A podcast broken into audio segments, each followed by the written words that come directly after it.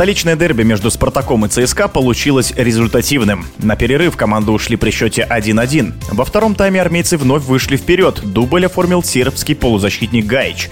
Казалось, что все шло к победе ЦСКА, но на 96-й минуте встречи полузащитник красно-белых Медина забивает гол и сравнивает счет. Футбольный эксперт Виталий Дьяков считает, что дерби удалось.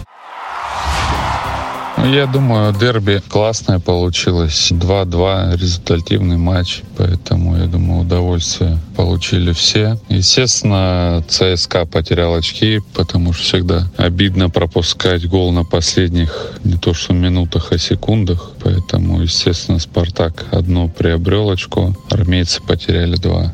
Контролирует ли Абаскаль своих подопечных? Сложно сказать, контролирует он ситуацию, не контролирует. Ну, он главный тренер, конечно, он должен ее контролировать. Когда команда проигрывает две игры подряд в чемпионате 0-4, в Кубке 0-3, возможно, что-то уходит из-под контроля. Возможно, какие-то микроконфликты или конфликты крупные, да, в команде, внутри коллектива. Порой даже такие конфликты могут, наоборот, как-то сплотить команду и помочь. Но, видно, не помогло. Он приобрели конечно, одно очко в конце отыгрались 2-2. Молодцы. Посмотрим, что будет дальше. И посмотрим, сколько Абаскаль еще сможет проработать в «Спартаке».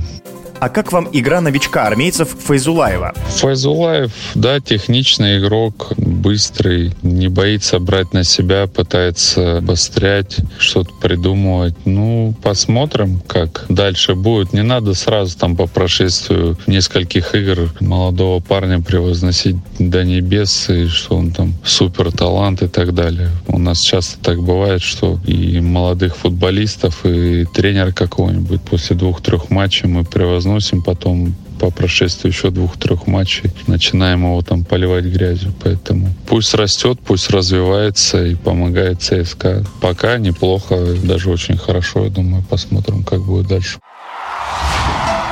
В эфире был футбольный эксперт Виталий Дьяков.